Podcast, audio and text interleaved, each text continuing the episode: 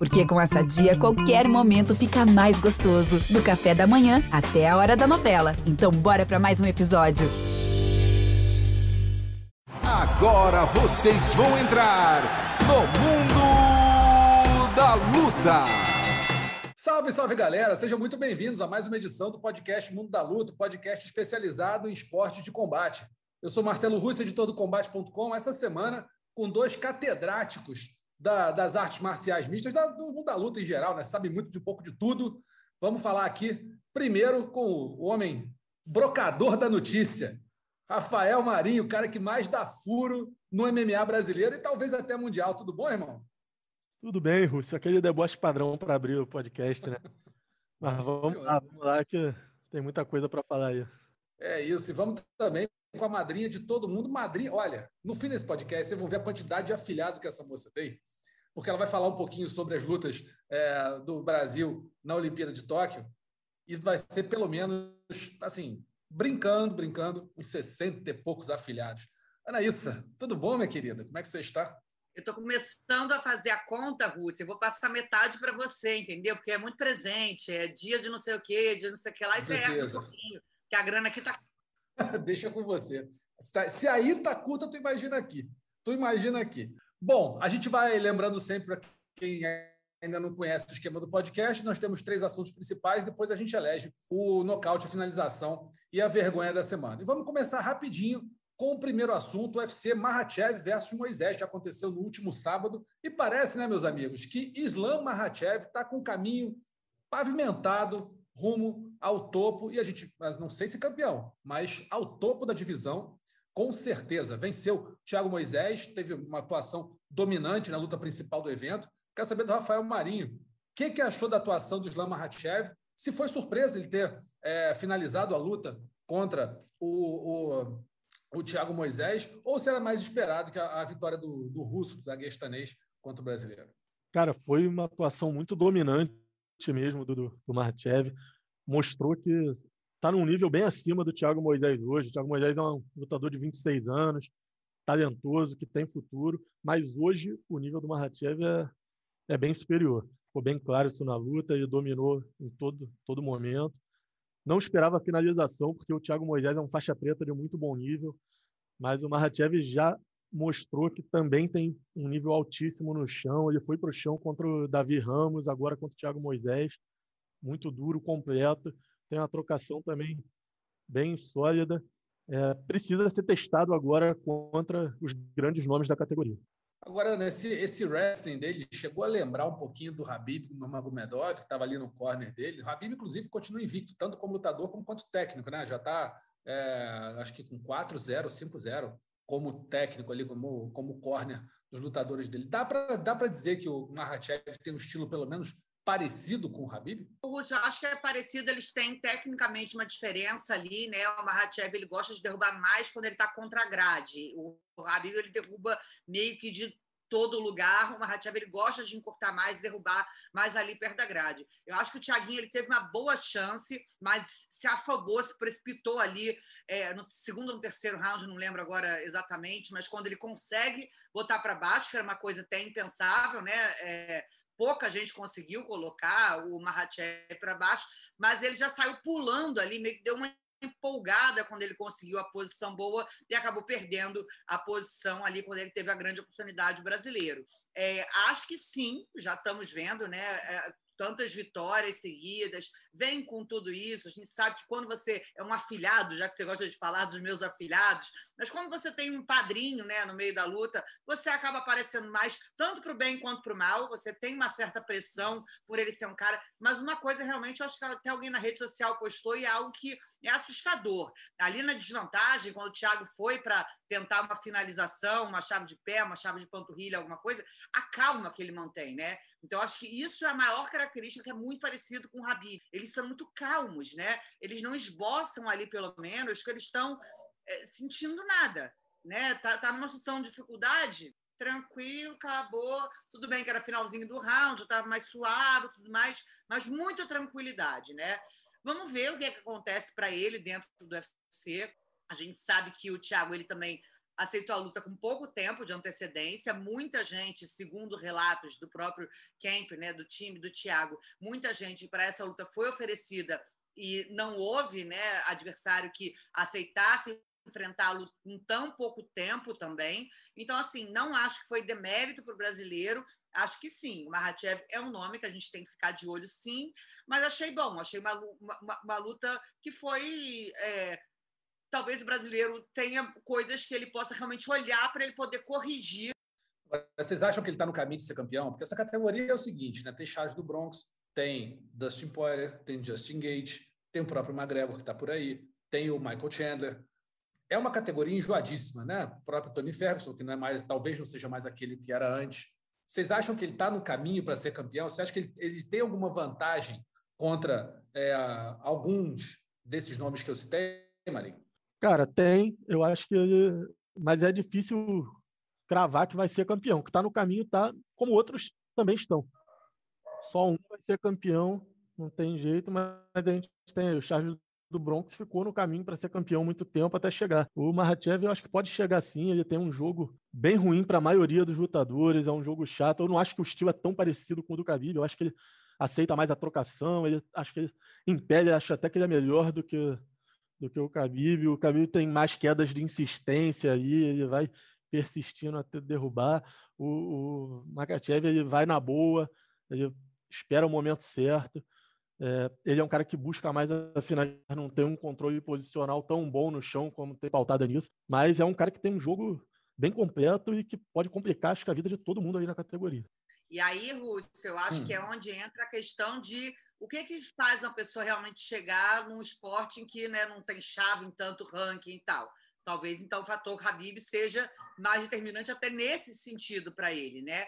Ele é o cara que pode botar esse gap, essa lacuna que o UFC eh, talvez possa ter sentido, né? A gente sabe que tem, temos muitos russos, eh, fizemos um podcast semana passada com Parrupinha falando dos russos, muitos russos de diversas categorias, mas talvez a gente precise realmente de um novo, de um novo Habib, entre aspas, né? E talvez, então, com essa chancela dele ser o queridinho do Habib, dele ser o garoto que está chegando, ele consiga cortar um caminho mais rápido. É, pode ser, mas assim, o negócio é que assim, quando você se coloca como sucessor do Habib, é complicado, porque o que o cara fez e o estilo que ele tinha, que era um estilo assim, pragmático de luta, ele não pensava muito na forma como ia, como ia se apresentar. Ele se apresentava e pronto. Ele ia fazer do mesmo jeito com todo mundo e conseguia né, as vitórias. Pegou aquele cartel de 29-0, que para mim é praticamente impossível alguém conseguir superar ou até igualar. Mas agora a gente tem o Islam Makhachev, de repente, podendo pegar o Rafael dos Anjos. Eles já quase lutaram antes, depois né, o, o Makhachev se machucou e o, foi substituído pelo Paul Felder. Vocês acham uma boa luta para o Rafael e também para o Makhachev? O que, que você acha? Eu acho que é a luta que vai ser feita, né? Eu acho que assim, a gente acompanhou que o Rafael dos Anjos, inclusive, estava de bye da luta do, do, do McGregor com o, o Dustin. Então era uma coisa assim que. que é, essa coisa maluca, né? De que entra, que sai, que fica de substituto, que fica de bike, que fica, que aceita, que não aceita, que vai ter por tempo. É, é, isso é uma coisa que a gente às vezes fala e no meio, né? Se a gente for parar para pensar hoje assim, Ronaldo Jacaré, algumas lutas lá no passado a gente não, às vezes esquece as circunstâncias e olha muito para o papel, né? Então, assim, será que quem aceitaria ali uma luta contra um cara, uma Hatchev, com tanto pouco tempo de preparo? Seria uma boa? Não seria uma boa? Era uma boa para o Thiaguinho? Era um tiro para ele que seria bom?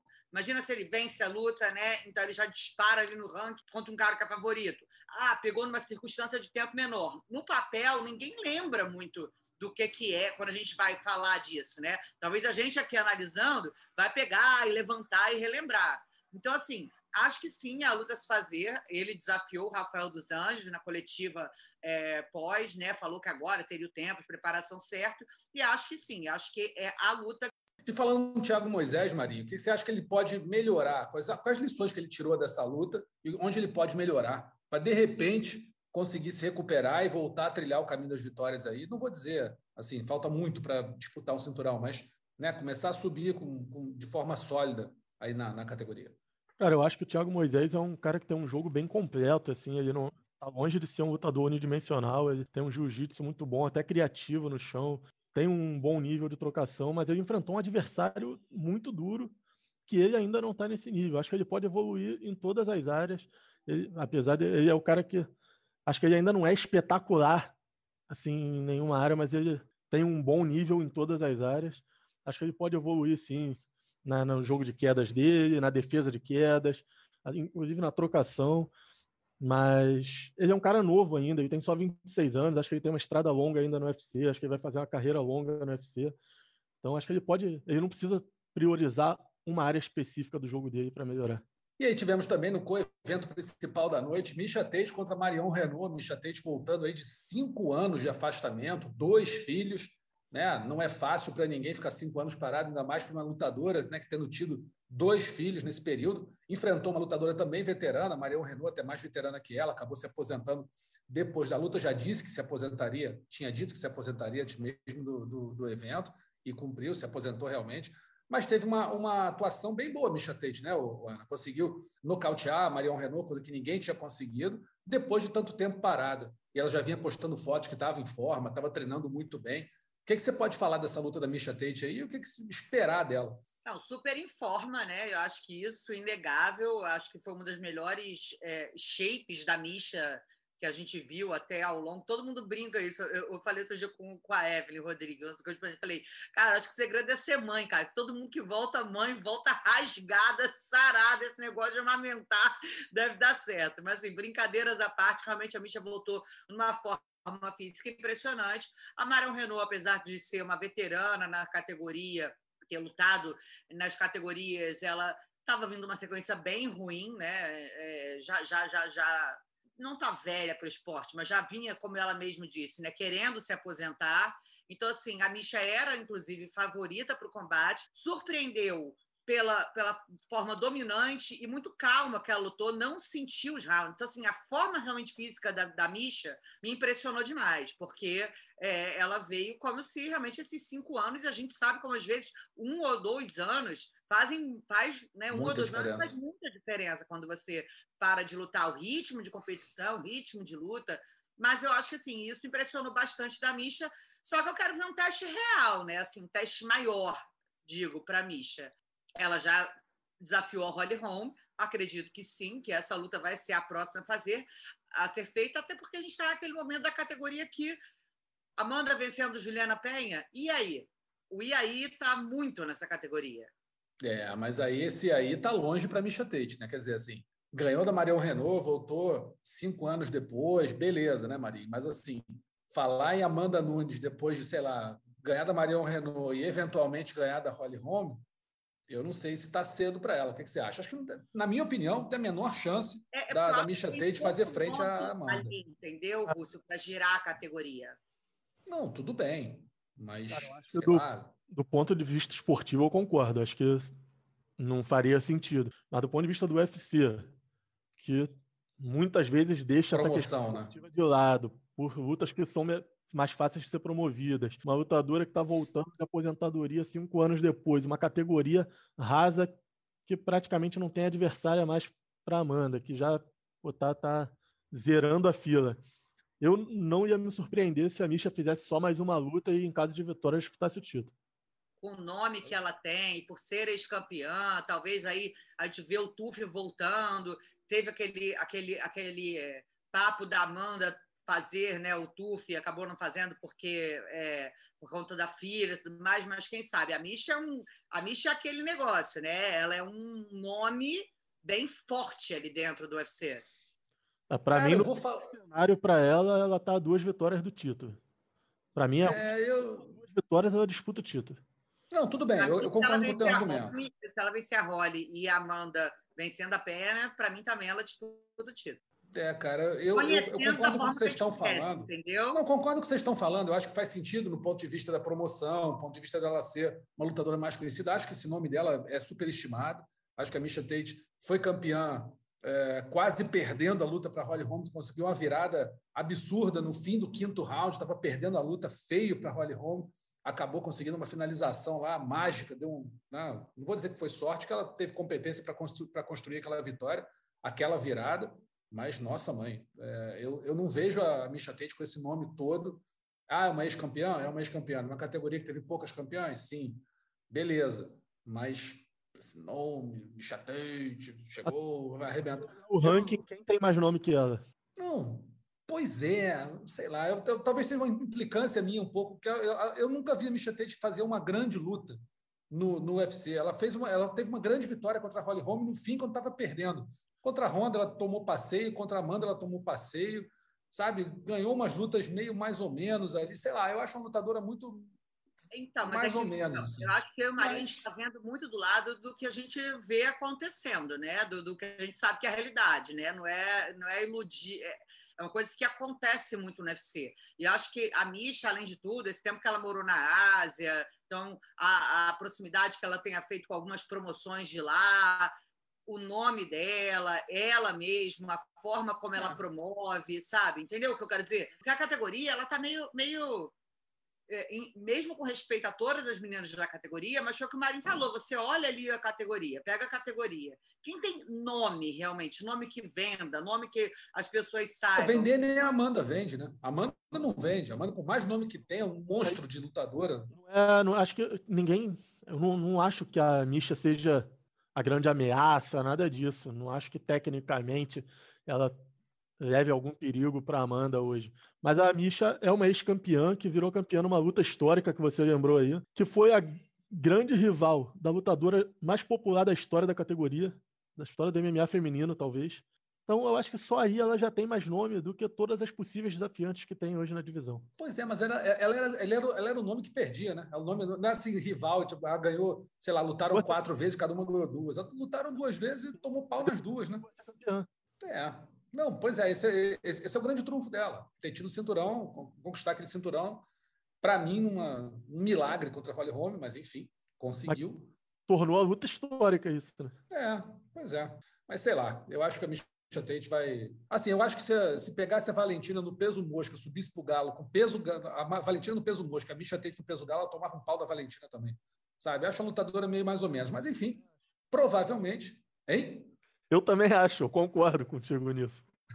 pois é, esportivamente eu acho ela muito mais ou menos. Mas, enfim, é uma lutadora que vai, vai provavelmente aí, segundo vocês, eu até acredito que vai acontecer mesmo, de repente ganhando mais uma luta. Eu acho que ela não ganha da Holly Holm hoje, mas se ganhar, talvez seja a próxima desafiante ao cinturão da Amanda Nunes no peso galo, quando quer que a Amanda Nunes volte a lutar no peso galo depois de enfrentar a Juliana Penha, e claro, desde que a Amanda ganhe da Juliana Penha, né? Porque se perder também, aí a, a, a categoria vira de cabeça para baixo e começa Bom, deve ter uma revanche para a Amanda, enfim, mas enfim, a coisa vai andar. Nesse evento também a gente teve três vitórias de brasileiros no card, né? Rodolfo Vieira finalizou Dustin Stolfus, a Amanda Lemos nocauteou rapidamente a Montserrat Ruiz e o Zé Colmeia, Rodrigo Zé Colmeia venceu o Alain Baldor. Foram três vitórias muito boas, só, só o Thiago Moisés e o Francisco Figueiredo, né, que foram derrotados dos brasileiros. É, Para vocês, quem foi o maior destaque? Rodolfo Vieira, Amanda Lemos ou Rodrigo Zé Colmeia? Algum deles superou a histórica tradução de Valide Ismail para as, as declarações da Amanda Lemos? O Valide é imbatível na tradução, né? Não tem. É, né? Não tem... Tinha que ir para a fica... ONU, né? Não, para mim ele tem que traduzir todos os eventos, cara. Não tem igual. Ele, ele acrescentou exatamente o que a Amanda precisava ter dito, cara. Mas foi cirúrgico. Mas é isso, né? o Valide na ONU, eu acho que o Brasil. O Valide, se fosse lutador hoje, ia ganhar muito dinheiro, cara. Ele é bom, ele sabe promover. Não, então. Mas falando dos lutadores aí, vai lá. Então, o lance do Balide eu acho que já virou até uma coisa caricata e histórica, né? A gente tem alguns exemplos você. Eu adoro a japonesa que tem a canetinha, quando ela traduz, tem um pompom, né? Adoro aquele pompom e tal que ela traz. A gente não sabe, mas enfim, é uma coisa que eu gosto. Mas é que nem os gringos, o Valide, quando ele vai traduzir, depois, acho que daquela primeira entrevista do Paulo Thiago, virou tão característico que quando o Valide entra ali, os gringos já esperam e aí eles mandam para a gente, né? Cara, foi isso mesmo que ele falou, né? Então, assim, já é uma coisa que. Histórica, né?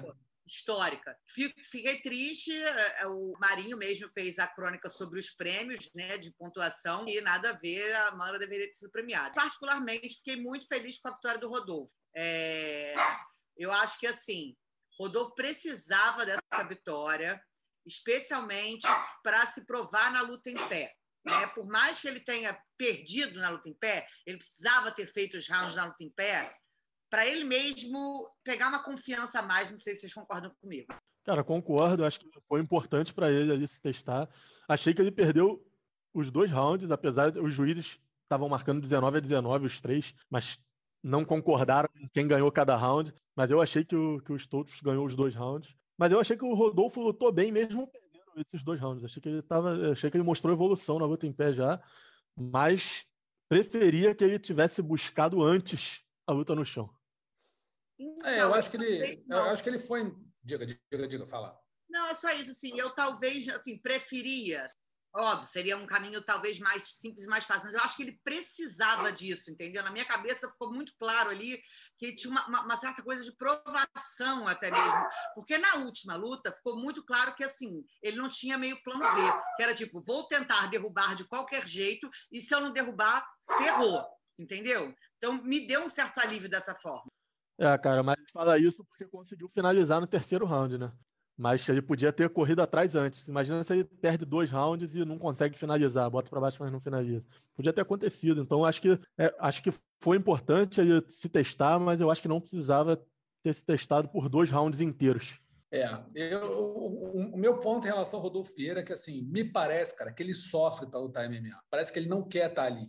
Você vê desde a encarada, você vê as, as coletivas, as entrevistas, o pós. E ele é muito sincero, né? Quando ele fala, ele fala, cara, eu, eu já vi o Rodolfo falando, pô, eu morro de medo, sabe? Eu fico com medo, fico nervoso é, quando eu entro ali. Aí, depois das lutas, ele fala, não, eu, eu pô, eu quero lutar logo para sair dali. Eu, ele, ele, parece que ele não está não tá feliz, ou não está confiante, ou não está bem lutando MMA. Entendeu? Acho que é uma coisa que ele está fazendo, assinou um contrato, enfim, talvez esteja querendo superar isso aí. Um pentacampeão mundial de jiu-jitsu, né, cara? O cara que. No jiu-jitsu, o cara faz tudo. O cara conquistou tudo, o cara pode, sei lá, lutar anos e anos e anos com sucesso aí. Está no MMA, mas me parece que ele sofre pra, por estar tá ali. Ele não quer estar tá ali, ele, ele não, não fica à vontade estando ali. E acho que isso reflete um pouco até as performances dele. Claro que ele foi, eu até concordo com o Ana que ele deve ter tentado né, fazer essa trocação, ser um pouco mais efetivo ali em pé, para não ser taxado só né, um lutador que leva para o chão, até porque na última luta ele né, foi para o chão, cansou, foi para o chão, acabou sendo finalizado. E, lógico, na hora que ele realmente buscou a luta agarrada, aquela transição dele para as costas foi de cinema. Foi um negócio muito técnico. Muito... Você vê que parece câmera lenta, mas o, o, os Touços não conseguiu fazer nada. O cara pegou, pegou o pescoço e na hora que caiu no chão, que ele finalizou, ele se emociona, já começa a pedir desculpa pro cara, e aí depois fica pedindo desculpa, e peraí, cara, parece que o Rodolfo não curte estar ali. Isso, essa é a minha, minha percepção. Parece que o Rodolfo Vieira não gosta de estar ali, está ali por alguma razão, mas que não é a vontade dele, ou não é o desejo dele de ser um lutador de MMA. Essa é a minha impressão. Sobre a Amanda Lemos, concordo que ela deveria, deveria ter ganho o prêmio. Foi, fez mais uma luta sólida, lutadora que, para mim, está no caminho certo de disputar esse cinturão. Está né? Tá caminho né? não, não vejo, está numa reta. Não vejo muito como ela não, em algum momento, disputar esse cinturão. Acho que precisa evoluir, não é um cinturão fácil para ela chegar e disputar, mas está fazendo o que tem que fazer, né? nocauteando as duas últimas lutas, as duas últimas adversárias no primeiro round, sendo dominante. Acho que a Amanda Lemos, acho que vocês concordam, acredito que sim, é uma lutadora muito promissora do peso palha. Acho que foi o Brasil aí no evento, acho que foi a Amanda Lemos mesmo. Cara, eu acho que ela possa Talvez esteja até exagerando, mas eu acho que ela já é a mão mais pesada da divisão. Acho que ela já é a mão mais pesada da divisão. Acho que ninguém tem o poder de nocaute que ela tem. Nem Batistaco, Elisang, ninguém. Não, acho que nessa categoria ninguém tem o poder de nocaute que ela tem. A impressão que eu tenho vendo as lutas dela é essa.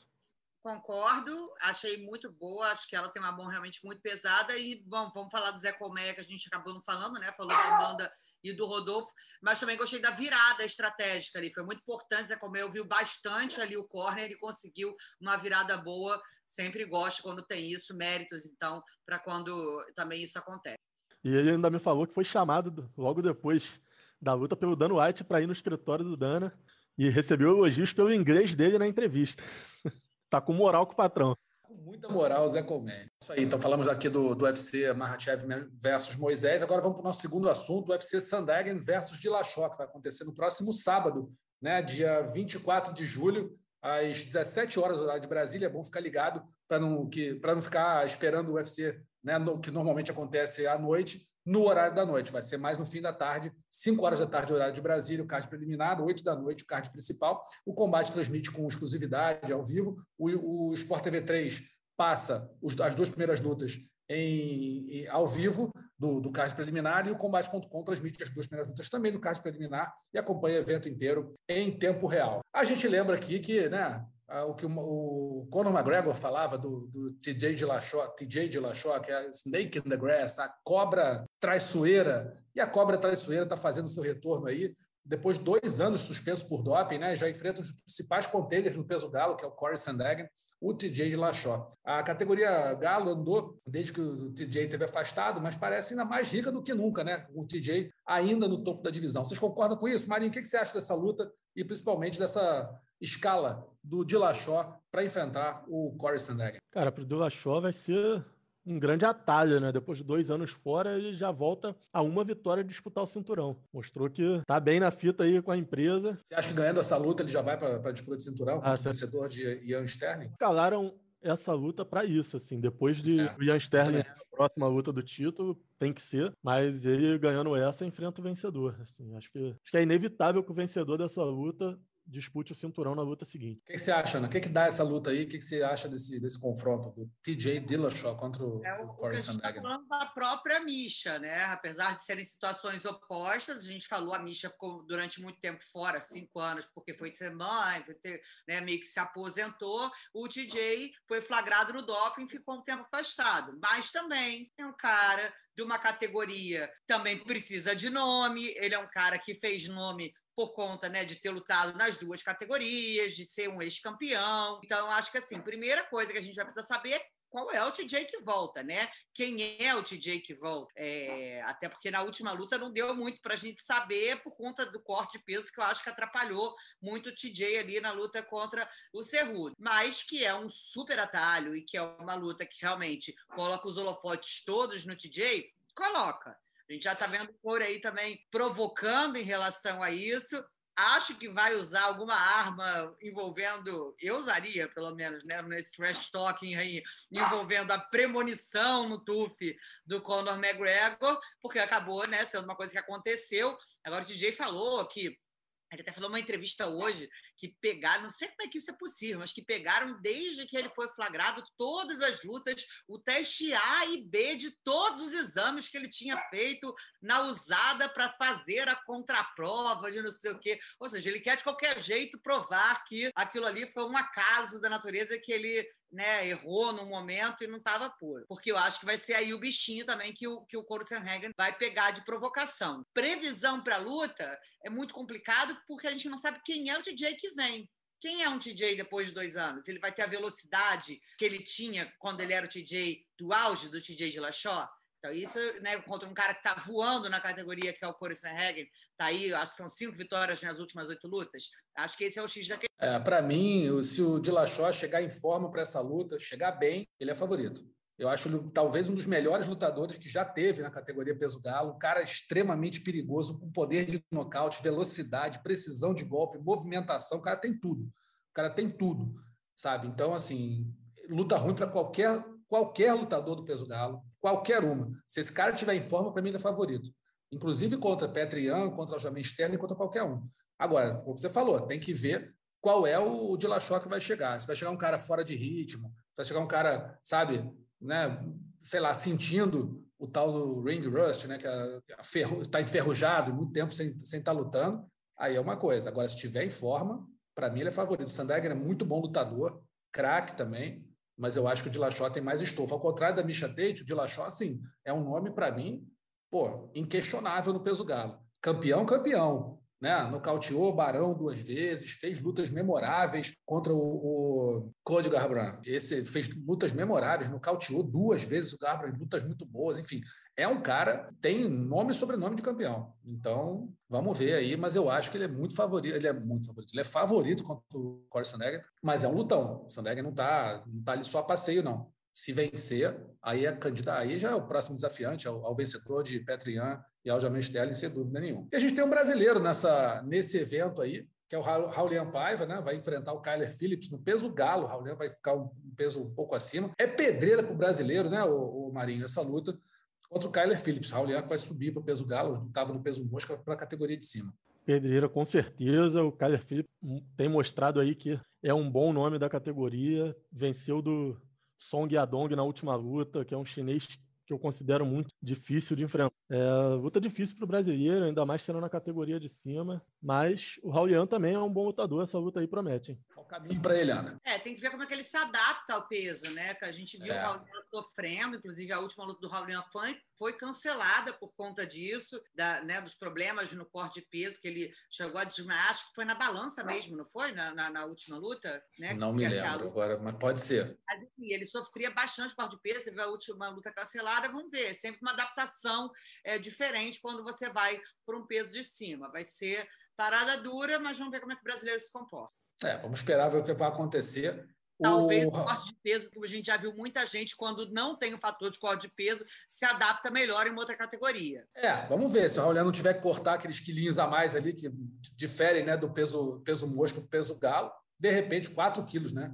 É bastante coisa. 57 para 61, é uma diferença gigantesca. A gente lembra que o UFC Sandagen versus Dillashaw acontece no próximo sábado, dia 24 de julho. O combate transmite ao vivo e o Sport TV 3 e o Combate.com transmitem as duas primeiras lutas do card preliminar e o site acompanha o evento inteiro em tempo real. Antes da gente falar dos nossos destaques da semana, quero falar, saber, Anaísa, brasileiros nas Olimpíadas nos esportes de combate. O que, que a gente pode esperar aí, você que está se preparando para comentar é, as Olimpíadas, o que a gente pode esperar aí dos brasileiros nos esportes de luta, né?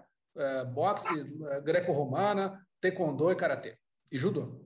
Vamos lá, minha grande expectativa é com a Bia Ferreira. O Brasil chega com uma delegação grande no boxe para Tóquio, mas a Bia Ferreira vem aí, campeã mundial, número um do ranking, muito forte, muito bem preparada. Então, estou com uma expectativa muito alta em relação à Bia Ferreira no boxe. Temos outros é, nomes também para a gente ficar de olho, mas a Bia Ferreira aí eu aponto com a minha, minha queridinha, minha favorita, minha, minha futura filhada se chama Bia Ferreira, inclusive fãzaça da Amanda Nunes. Já falei para Bia, quando terminar, a gente já vai fazer o encontro das duas e tudo mais. Mas Bia Ferreira aí, um grande nome para a gente ficar de olho. Temos também no Taekwondo três nomes. Ó, vou falar aqui, vou pegar a minha cola. Temos aqui o Edival Pontes, Milena Titolene estão vindo muito bem na categoria. O judô é algo mais complicado, né? A gente tinha a Mayra vindo muito forte, muito bem, mas a Mayra teve uma lesão há seis meses, então assim, oito meses parada, né? atletas é, houve esse problema né, das da Olimpíadas sendo transferidas de 2020 para 2021. A Mayra acabou tendo uma lesão, mas está ali no bolo, ela, o Baby, o Brasil como equipes também, porque o Brasil, ele como equipes, é a primeira vez que a gente vai ter nas Olimpíadas é, competição por equipes no judô, então o Brasil ele tem um time talvez mais sólido como um todo, temos também aí a Sussu Suelen, que venceu no, no último Mundial, a favoritíssima, aquela que é o, aquele, o, a sombra de todo mundo da categoria, que é a cubana, a Ortiz, a Suelen, depois de 16 confrontos, conseguiu vencer a Ortiz no último Mundial, foi medalha de bronze. Três brasileiros também representando na luta olímpica, duas meninas e também o Eduardo entre os homens. Cara, é aquilo, Olimpíada Olimpíada já mexe comigo, eu sei que mexe também com você, Marcelo Russo, Muito. não só os esportes é, de luta hoje e agora, né, reforçados também para o Karatê. Infelizmente, a gente não vai ter representantes no Karatê no Brasil, mas temos muitas lutas pela frente. Mas, de novo, Bia Ferreira é o nome para a gente ficar de Bia Ferreira, acho que o Baby pode ser o primeiro brasileiro a conquistar três medalhas no judô, né, já conquistou dois bronzes, pode ser que conquiste o terceiro dele. É, antes só Aurélio Miguel, acho que ganhou duas medalhas teve mais, se tiver mais alguém, eu tô, posso estar fazendo alguma confusão aqui, mas o Baby pode ser o primeiro a conquistar três medalhas no judô brasileiro. Estou com uma expectativa boa, acho que o Brasil vai conseguir é, representar bem os esportes de luta. Só lembrando rapidinho, o Mundo da Luta vai dar um tempo é, agora, na nossa última edição, antes das Olimpíadas, a gente volta no dia 10 de agosto, depois dos Jogos, a gente volta com uma nova edição para fazer um balanço do que o Brasil teve de importante é, nas Olimpíadas, nos esportes de combate, também dos UFCs que passarem ao longo desse tempo. Vamos rapidinho aqui eleger os nossos destaques da semana, nocaute, finalização e vergonha. Vamos começar pelo nocaute da semana. Temos quatro candidatos: Amanda Lemos contra Monserrat Ruiz no UFC agora, Mahachev versus Moisés. O Marcos Breno contra o Ari Farias no LFA 111. né? o Rodrigo Lídio contra o Arthur Lima também no LFA 111, e o Matheus Adamas, o Matheus Matos contra o CJ Hamilton no Bellator 262. Começar com você, Naísa, para você, qual é o nocaute da semana. Fiquei impressionada quando eu vi o nocaute do Marcos Breno no Ari Farias. Assim, para mim foi aquele nocaute impressionante. O Ari, me, eu conheço o Ari, gosto muito dele, me deu até uma preocupação na hora ali, porque parecia que o atleta não ia voltar realmente. Então, Marcos Breno, para mim, leva o nocaute com certeza. Ari. Era o meu voto esse aí também, vou, vou seguir a Ana. Ari caiu muito mal mesmo nesse nocaute, também é meu voto. É, então é unanimidade aí, o, Ari, o Marcos Breno contra o Ari Farias. Ari Farias que é até favorito na luta né, no LFA 111. A gente lembra que o LFA fez dois eventos aqui no Rio de Janeiro, LFA 111 e 112, os dois numa sexta e num domingo. E no 111, foi na sexta-feira, o Marcos Breno conseguiu esse nocaute impressionante em cima do Ari Farias. Finalização da semana, três candidatos. Slama Rachev contra o Thiago Moisés, um mata-leão né, no UFC, fazendo a luta principal do último UFC. Rodolfo Vieira, um mata-leão em cima do Dustin Stolfus, também no mesmo UFC. E a Dai Monster, um mata-leão sobre Elaine Lopes no LFA 112. Começar com o Marinho, a finalização, Marinho, da semana. Eu boto no caçador de faixas pretas, Rodolfo Vieira. Ana. Também vou no Rodolfo, por tudo que a gente até falou, né? Estava perdendo, era uma posição que ele realmente precisava, e quando ele já quedou ali encaixado, realmente mostrou por que ele tem esse apelido. É, unanimidade também, vou voltar no Rodolfo. Acho que o que eu falei né, quando estava falando da luta dele, aquela transição dele para as costas foi muito técnica, impressionante. Como ele tem talento no jiu-jitsu, é um monstro do jiu-jitsu e conseguiu ali uma finalização justíssima. É até bom para recuperar aí a autoestima e a moral no UFC, o Rodolfo Vieira, fazendo então a finalização da semana em cima do Dustin Stolfus. E a vergonha da semana, meus amigos, Matt Mitrione, né, veterano do UFC, está hoje no Bellator, reclamando do árbitro por não interromper a luta dele contra o Tyrell Fortune por conta de uma cabeçada né, involuntária numa entrada de queda. Fortune terminaria finalizando o Mitrione, que bateu é, para os golpes do adversário. Se a cabeçada fosse intencional, tudo bem, a luta tinha que ser interrompida e Fortune punido mas eu nunca vi uma luta parada devido a um choque acidental de cabeça. Isso não, não acontece. Né? O Mitrione perdeu a quarta luta seguida, não vence as cinco lutas, uma delas foi um contest e acabou demitido pelo Bellator. Agora, para completar a vergonha do Mitrione, na coletiva pré-evento, o Mitrione estava lá paradão e aí, a primeira pergunta, chegou um repórter e falou, pô, Mitrione, você está vindo aí de cinco derrotas seguidas e tal. Ele ficou nervoso, deu um chilique com o repórter. Você vai começar assim? É assim que você começa a entrevista? Então vamos lá. Aí fez bico, aí tudo que o repórter perguntava, falou: não, é, não acho não. É, assim, ah, assado. E foi, ficou, fez bico, foi ridícula a coletiva pré-luta do Mitrione, que acabou né, só culminando também com uma performance ridícula e uma, uma derrota né, com reclamação do árbitro. Enfim, inferno astral de Matt Mitrione, culminando com a demissão dele do Bellator. Acho que está de bom tamanho, né, amigo, essa vergonha aí do Matt Mitrione. O que, que você acha, Marinho? É, foi o pacote completo, né? Para conseguir a demissão. Fez de tudo. Barba, cabelo e bigode. Concorda, Ana? Concordo. Eu sempre cato umas vergonhas alheias junto aqui, mas acho que dessa aí não tem como vencer, não. Não é, também acho que não tem. Para competir com o Mitrione? Quem? Quem? Você não passou nenhuma vergonha, não, para competir com o Mitrione? Essa semana? Eu passo vergonha todo dia, né? Mas, assim, nesse nível eu acho que eu não passei, não. Bom, amigos, a gente vai finalizando aqui o podcast Mundo da Luta dessa semana. Lembrando que a gente vai fazer uma pausa, volta dia 10 de agosto com uma, uma edição nova. Agradecendo muito, Rafael Marinho e Anaísa, pela presença aqui. Meus queridos, boa, boa semana para vocês, bom período aí sem podcast. Depois a gente volta para falar tudo sobre os esportes de combate. Um abraço para vocês. Valeu, Ana. Valeu, que venham as Olimpíadas, galera. Vamos embora, torcer junto o Brasil. Que venham. Valeu, gente. Abraço. Abraço, Marinha. A gente lembra aqui que o roteiro do podcast Mundo da Luta é do Adriano Albuquerque, a edição é do Luiz Fernando Filho essa semana, e o podcast está sempre aqui no combate.com e nos principais agregadores de podcast, o ge.globo barra podcast, que tem toda a produção de podcast do esporte da Globo, o Spotify, o Google Podcasts, Apple Podcasts e o Pocket Cast. Tá bom? A gente fica por aqui. Dia 10 de agosto a gente está de volta. Abraço, até a próxima finalizado. Semana que vem tem mais Mundo da Luta.